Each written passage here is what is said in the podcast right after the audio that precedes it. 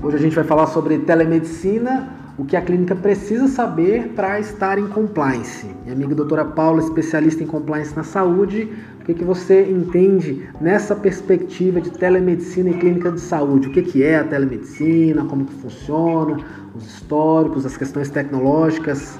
O que, que você pensa sobre esse assunto?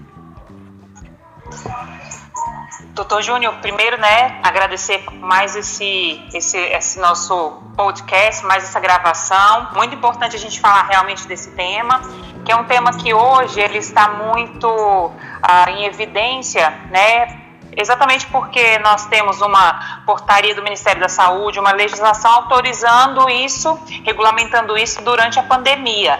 Só que a telemedicina, né, ela, ela é, é tratada desde meados ali da década de 70, fala-se em telemedicina, muitas universidades de medicina têm essa disciplina né, há muito tempo. Então, assim, não é algo novo.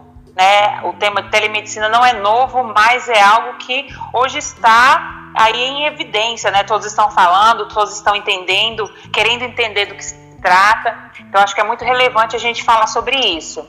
Bom, e o que é a telemedicina, então, né? Ela a telemedicina, vamos dizer que é o uso de tecnologias para fornecer é, aquela informação e atenção médica para o paciente é, de forma remota, né, de forma não presencial. Então, é, as clínicas de saúde, os profissionais de saúde, eles precisam é, de uma ferramenta tecnológica para fazer essa intermediação entre o médico e entre o paciente. E, e essa ferramenta, né, já falando da ferramenta, ela precisa ser uma ferramenta segura, que é, resguarde ali, as informações tanto do profissional de saúde, tanto as, as, é, as informações do paciente. Então é importante que seja uma ferramenta segura, né, que contém os requisitos mínimos ali de segurança de dados, de segurança da informação. Então, eu acho que esse é um panorama inicial para a gente começar a falar de telemedicina. Muito bom, excelente. A telemedicina é um assunto que eu tenho muito apreço, em razão tanto do histórico que a gente já tem no que diz respeito ao Brasil, iniciado há um bom tempo. Telemedicina, a gente pega a data de 1950 na questão legislativa, que já vem abordando sobre esse assunto lá em Israel, que foi a primeira medida a respeito desse quesito. E aí nós tivemos algumas abordagens no Brasil nessa parte legislativa em 2018 com a regulamentação 2227, porém imediatamente já revogada pela 2228 no CFM. Tinha sido um avanço muito significativo, é, abordando vários assuntos, teleorientação, teleconsulta, teleinterconsulta, telecirurgia, várias questões, porém naquela, naquele mesmo período ainda foi muito questionada e acabaram voltando e no final das contas a gente acabou voltando para a legislação de 2002, que é basicamente o que a gente tem hoje com as regulamentações liberadas pela, pelo CFM agora no que diz respeito a, a, essa parte de pandemia. Então é fato, concordo com você, que a gente tem a telemedicina sendo utilizada já há bastante tempo. É, ela tem funcionado de maneira precária ainda, mas ela tem funcionado. E nós precisamos evoluir, sem sombra de dúvidas. Nós já estamos evoluindo. Existem países que estão bastante adiantados, como Estados Unidos, Canadá, Austrália, que tem a parte de é, telepsicologia como referência no mundo. Mas no Brasil nós estamos avançando ainda, agora na pandemia a passos largos, mas é, a gente já vinha avançando sobre isso. Eu percebo muito na área da ginecologia obstetrícia, por exemplo, que o pessoal já faz a parte de telemedicina com bastante frequência, com as consultas periódicas realizadas com as gestantes. Agora, nesse período específico da, da, da pandemia, que a gente tem essa telemedicina sendo mais utilizada, o que, que você vê, doutora Paula, a respeito das receitas? O que, que a questão do compliance pode ajudar e contribuir nesse cenário? Olha só, né, é, doutor Júnior, principalmente falando de, de receitas médicas, ah, qual que é a importância delas quando a gente fala de telemedicina? A importância é que é, seja garantido que seja realmente uma prescrição que foi necessária ali, uma prescrição que foi realmente emitida pelo profissional de saúde competente, porque é, hoje, né, falando da área da saúde, a gente, a gente aborda muito sobre questão de automedicação. É, então é muito importante que esse receituário médico, né, aquele medicamento que está sendo prescrito para o paciente, seja realmente aquele medicamento é, necessário para sua recuperação, é, para tratar sua patologia ali, né? E em termos de telemedicina, muito se pergunta, né, como que, que vai funcionar então a questão do, do receituário médico, como que é, vai se garantir a, a, veracidade desses receituários médicos. De forma geral, né, é importante que o profissional de saúde utilize ali um receituário médico com sua assinatura eletrônica. Essa é uma outra questão também, né, falando de tecnologia, é, do ponto de vista de tecnologia, é, que é importante a gente observar, porque muitos profissionais de saúde, eles não possuem assinatura digital. Né? Muitos profissionais de saúde não possuem assinatura digital, ao contrário, por exemplo, dos advogados, onde é, a maioria dos processos já se tornou eletrônico, então você precisa ali ter uma, né, uma assinatura, sua assinatura de forma digital para você é, poder é, atuar né, no judiciário.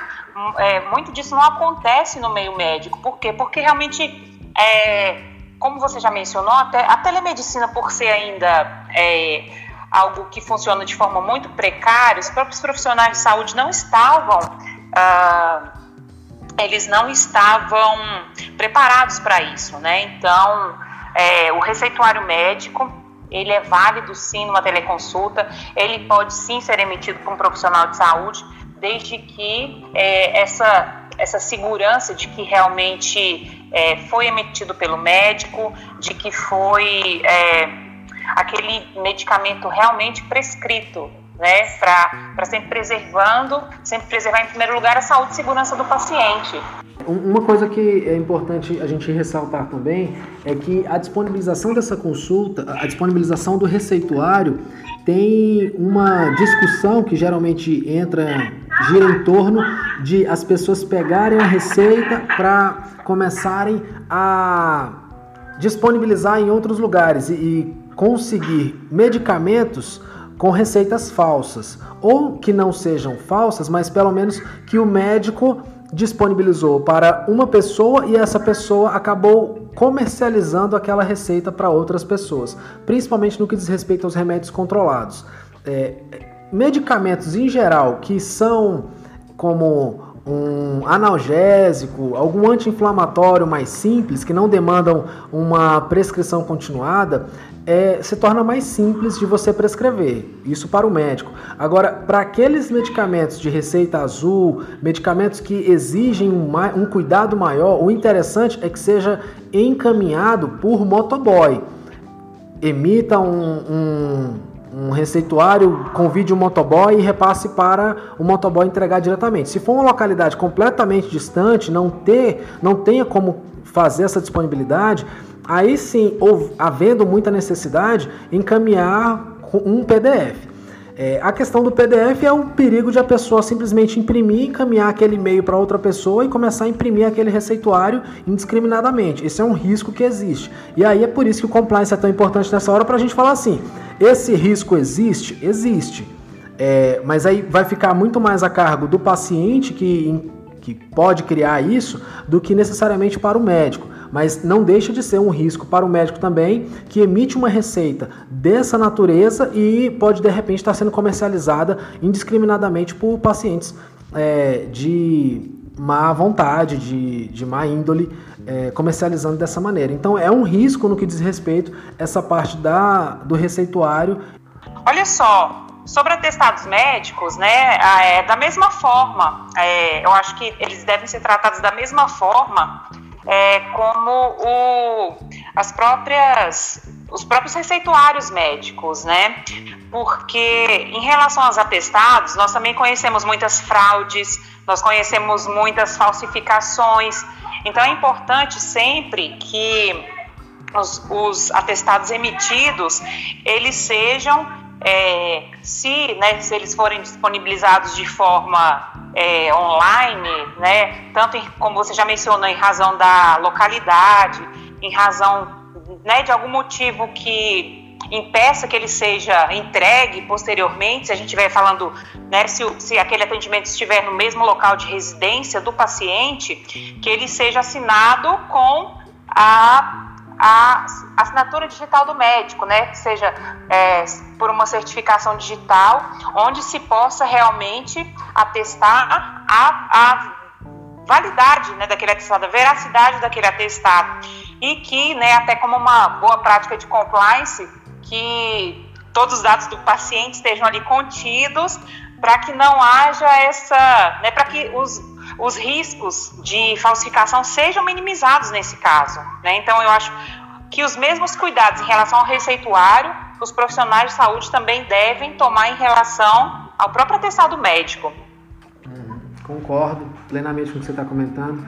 A gente tem que sempre lembrar que o compliance está aqui para mitigar os riscos, é para diminuir os riscos mesmos, sabendo que eles existem e que a gente pode trabalhá-los de maneira a diminuí-los.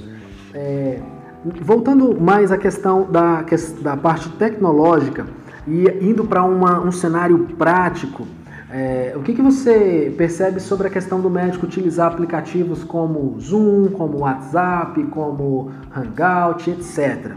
É, o que, que o compliance tem, tem essa correlação, se o médico pode ou não pode? Como é que entra a telemedicina e a usabilidade prática? Olha, doutor Júnior, sim, o compliance tem essa correlação né, com, com essa utilização dessas ferramentas tecnológicas é, para a realização dessa teleconsulta. É, por quê? Né? Porque, como a gente já falou lá no início, é preciso que seja uma plataforma segura, que tenha um mínimo de segurança, tanto para o profissional de saúde ou para a clínica, quanto também para o paciente, porque ali, durante a teleconsulta, estão sendo é, disponibilizadas informações sensíveis acerca do paciente, acerca né, de um momento sensível que ele esteja vivendo sua vida, é, algumas informações é, confidenciais mesmo, né, que ele está passando para o médico. Então, as informações de uma de uma consulta presencial vão ser as mesmas que vão ser repassadas ali é, que estão sendo intermediadas pelo uso de um aplicativo. Então, é, em relação a esses aplicativos, o médico pode utilizar? Pode, mas tem que garantir que sempre é, esses aplicativos sejam seguros. Recentemente nós vimos invasões é, de conversas no Zoom e né, muitas, inclusive o governo de forma geral passou a usar esse aplicativo para poder é, ser utilizado né, internamente nas reuniões que estavam sendo utilizadas ali na, nos, nas entidades públicas, né? E é, esse aplicativo ele apresentou graves falhas de segurança. Inclusive a Anvisa emitiu uma, uma nota dizendo que o Zoom estava proibido né, na Anvisa em razão dessas falhas. Uh, essa semana eu também recebi uma informação acerca do Microsoft Teams. Então, as ferramentas é, como, dizem, o, o, como diz o pessoal de tecnologia da informação, é, não é quando vai, não é se vai acontecer, mas é quando vai acontecer. Uhum. Né? Ou seja, existem riscos na utilização de qualquer plataforma digital de forma geral. Os riscos existem, mas as plataformas né, têm que estar seguras para garantir esse, essa ampla utilização, como nós estamos vendo em tempo de pandemia. E principalmente quando nós tratamos de né, da relação médico-paciente, que é uma relação muito sensível, é, que é, são disponibilizadas muitas informações confidenciais de, do paciente.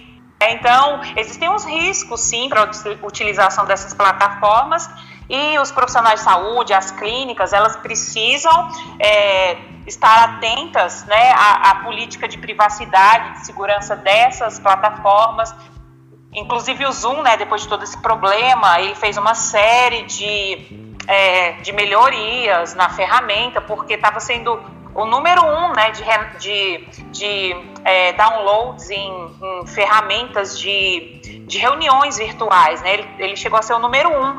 E depois disso, as pessoas começaram a desinstalar, ficaram com certo receio de usar. é, mas depois disso ele corrigiu as informações e as pessoas ainda estão voltando a ter confiança no aplicativo. Inclusive, assim, fora do Brasil também já se utiliza né, bastante é, ferramenta, essas ferramentas, ou também outras, né, a, através do próprio site, você consegue é, se consultar com o médico online. Você digita determinado site e, e ele já tem uma, uma ferramenta no próprio site que faz essa intermediação entre o médico e o paciente.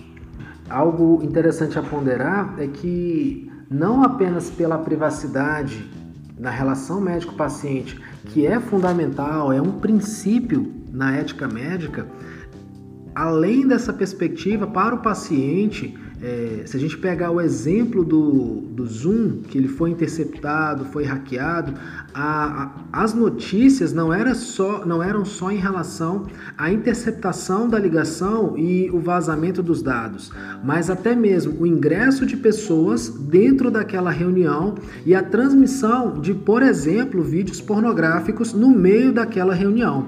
Aí imagine o constrangimento para um médico que está atendendo o seu paciente e de repente repente entra outra pessoa no meio de uma reunião, no meio de uma consulta e começa a transmitir dados completamente constrangedores para o paciente. É, além da perspectiva de segurança da informação, é a, o respeito que a gente precisa ter com os pacientes. Então, a ferramenta como o Zoom é uma ferramenta sensacional com várias possibilidades de utilização é muito boa, é fato que eu concordo com isso. No entanto, precisamos ter o cuidado com a segurança dos dados, como nós no compliance comentamos bastante, e além disso, a, o cuidado com a relação ali médico-paciente para que não quebre o princípio da confiança. É relevante para o médico porque se ele deixa transmitir isso dentro de uma consulta, a quebra da relação de confiança e credibilidade do médico é muito afetada. Imagine um paciente compartilhando uma rede social dizendo que ele estava numa videochamada com o médico e de repente aparece alguém compartilhando um, um vídeo de, completo, de completa falta de pudor dentro daquela consulta. Então, para o médico, a exposição que isso pode gerar da imagem dele é bastante significativa. É, uma coisa importante dentro disso aqui é a questão dos honorários médicos. Os honorários eles são uma das questões mais relevantes para o médico, porque o médico tem muita cautela em atender por videochamada e como cobrar essa, essa consulta. A primeira coisa que a gente precisa ressaltar é que o Conselho Federal de Medicina, inclusive, acabou de soltar uma nota no dia 25, reafirmando a possibilidade de um médico cobrar dentro da teleconsulta. Teleconsulta não significa que deva ser gratuita, ela pode sim ser cobrada e os planos de saúde precisam aceitar.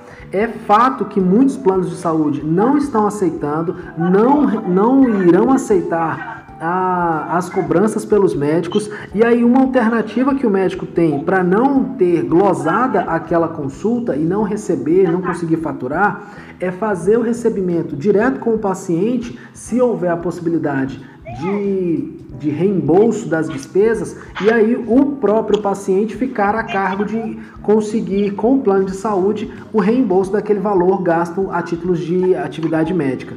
Porque se o médico esperar fazer o faturamento da clínica ou do consultório dele e depois ter o ressarcimento pelo plano de saúde, a possibilidade de glosar e não receber isso é muito alta. Então, essa é uma alternativa que, dentro da perspectiva do compliance na mitigação dos riscos, nós indicamos, nós podemos olhar dentro dessa perspectiva para ressaltar isso.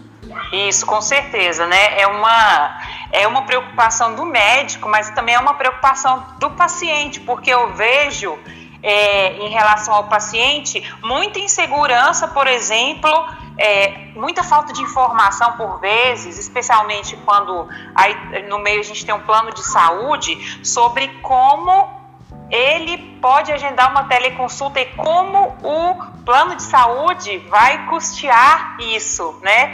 Então acho que é um, é um problema para o médico e é um problema para o paciente também, porque o paciente ele do outro lado ele está muito sem informações e muito é, muito preocupado né, com, com essa questão. Ele, é, muitas vezes, ele também é, é, ele, ele, se pergunta né, se ele vai precisar pagar diretamente aquela, aquela consulta, como que o plano de saúde vai vai arcar com isso. Então, tanto por esse receio por parte dos médicos, né, inclusive é, o doutor já mencionou essa questão da, da, da nota né, do CFM, é, reforçando essa questão, né, que as consultas têm sim que ser pagas é, e que estava havendo uma grande uh, uma, uma grande demora, né, uma relutância por vezes, né, é, ou até, assim, às vezes, má fé mesmo do plano de saúde em custear essa consulta.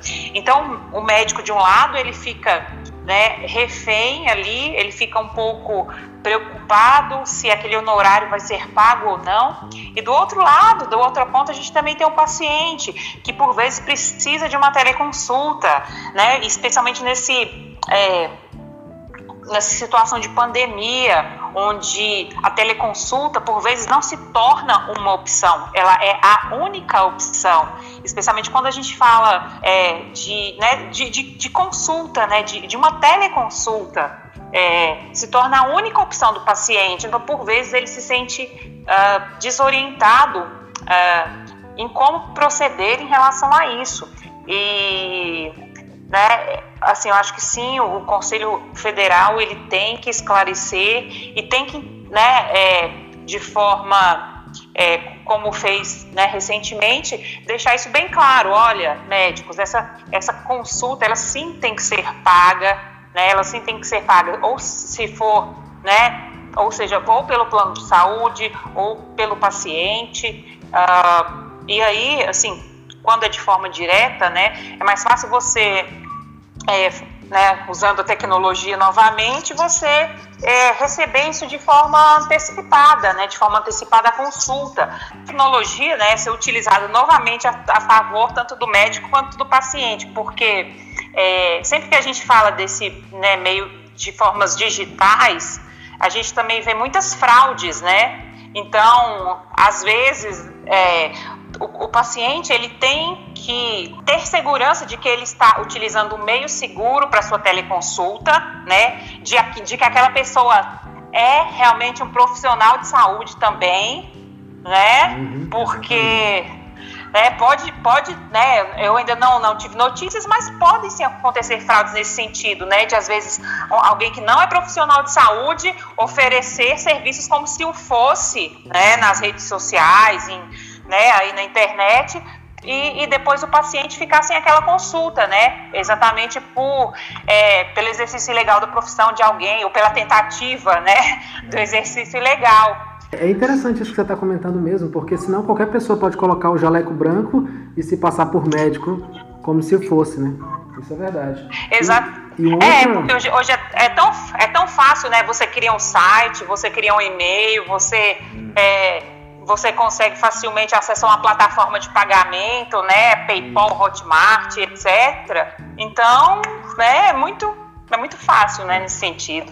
E também a questão, como você está comentando, das formas de pagamento, é importante para o paciente também ter segurança da plataforma que vai ser utilizada para o pagamento, porque ele pode ser direcionado também para um caminho de pagamento, é enviado o link, mas de repente, quem garante que aquele link também para o paciente é um link seguro, de que ele vai efetivamente Isso. realizar o pagamento para o médico e não para o um interceptador que vai receber aquele valor. Isso também é importante. Né, é, é muito importante. Realmente, né, nesse, é impossível, né, nesse, nesse momento que a gente está falando de telemedicina, de teleconsulta, né, das, dessas intermediações tecnológicas, né, para se realizar essa para se manter essa relação médico-paciente, né, é impossível a gente não falar de de tecnologia, né? Então é muito importante realmente que, que tanto o médico quanto o paciente estejam atentos, né, a isso.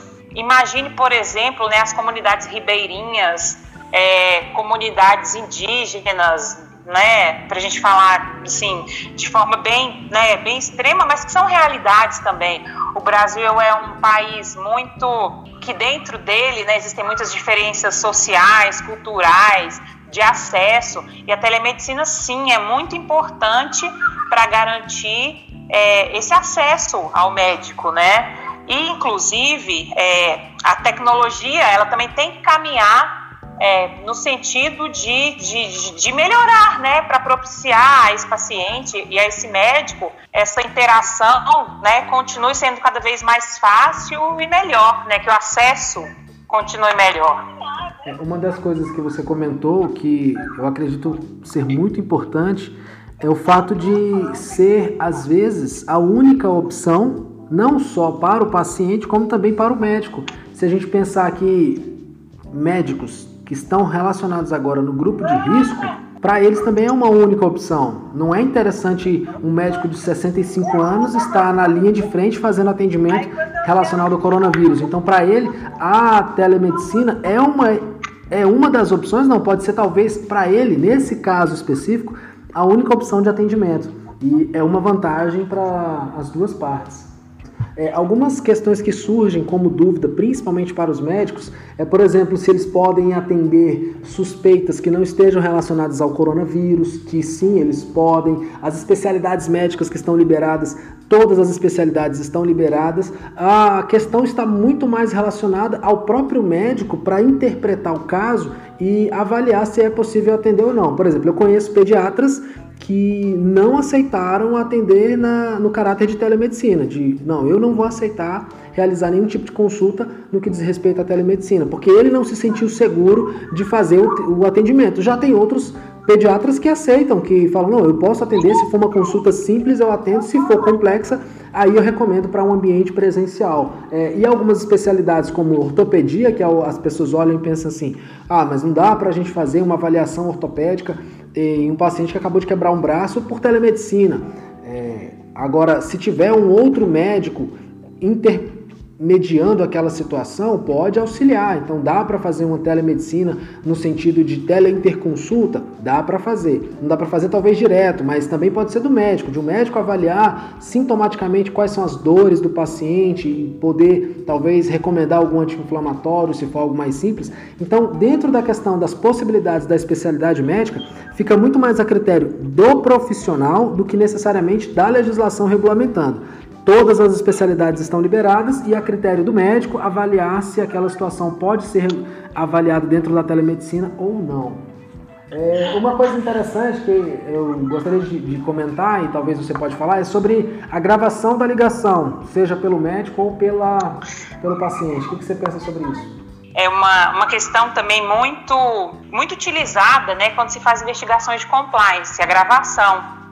É, ela é possível desde que haja consentimento das partes em relação a ela, né? Especialmente uh, tanto se o paciente quiser gravar ou o médico quiser gravar, né? Desde que é, sejam respeitados esses quesitos, desde que é, haja essa, uh, esse consentimento, né? Esse consentimento na gravação, porque às vezes é, por exemplo, se a gente pensar num paciente mais idoso, que às vezes não é ele que está, é, ele está recebendo a ajuda de alguém ali para poder é, estar naquela teleconsulta, às vezes ele não vai memorizar tudo que o médico diz, tudo que o médico é, está ali orientando ou prescrevendo para ele. Então, é, às vezes se faz necessário realmente registrar essa consulta né, que está sendo feita de forma remota por meio de gravação. Contudo, né? Essa, esse consentimento tem que ser expresso ali, tem que ser permitido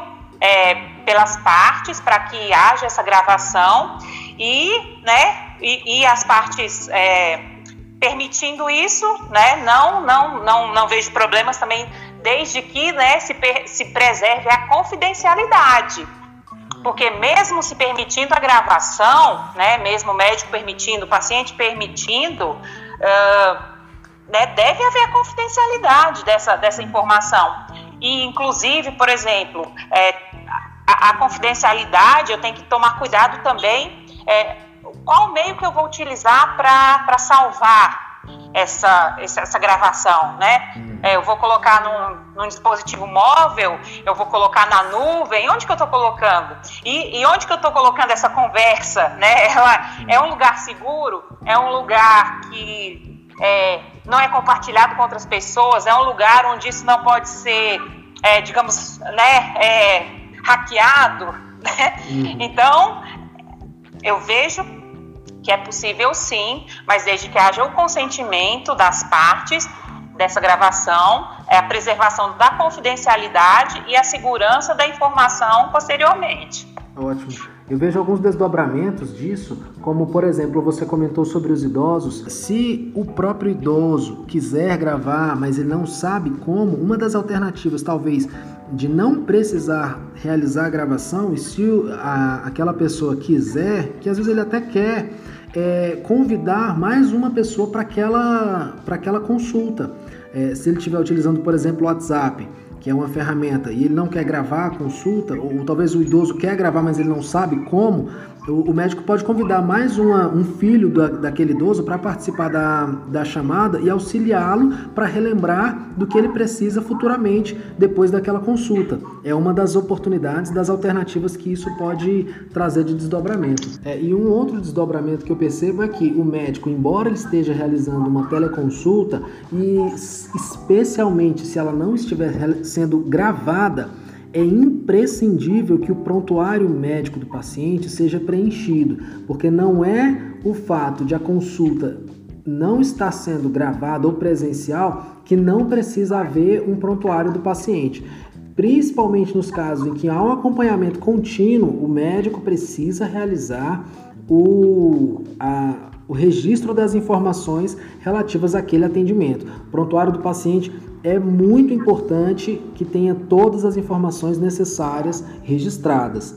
É critério de segurança para o profissional e é critério de segurança também sobre o atendimento para o paciente. Isso é importante ressaltar, independentemente da gravação ou não da consulta, principalmente se a consulta não for gravada. É o mesmo entendimento, por exemplo, do, do que a gente está vivendo hoje, né, em, em relação ao home office, né? Eu acho que é o mesmo entendimento. Ou seja, é, o home office, você, né, você vai transferir o seu local de trabalho para sua casa. Então, você vai realizar as mesmas atividades, ter que seguir os mesmos procedimentos, etc. E assim também, né, em relação à, à teleconsulta.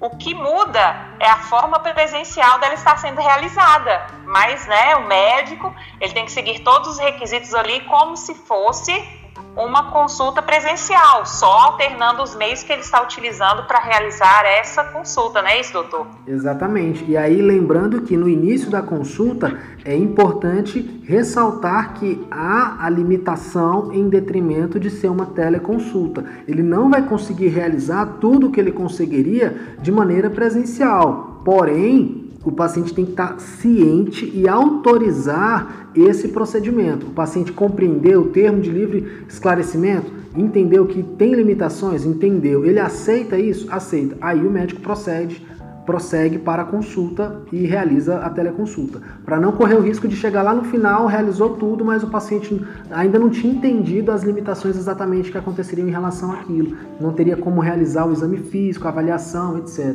Por isso que é importante é, ter esse consentimento de que, olha, não, embora eu esteja aqui tentando mudar para realizar tudo que eu realizaria presencialmente, existem limitações. Então você está ciente disso? Você concorda com isso? Concordo. Então, essa sua ilustração do direito do trabalho que diz respeito ao home office, que o que se aplicaria ao presencial se aplica ao home office, também para a questão médica no compliance, perfeitamente. E aí, qual a sua perspectiva para o futuro?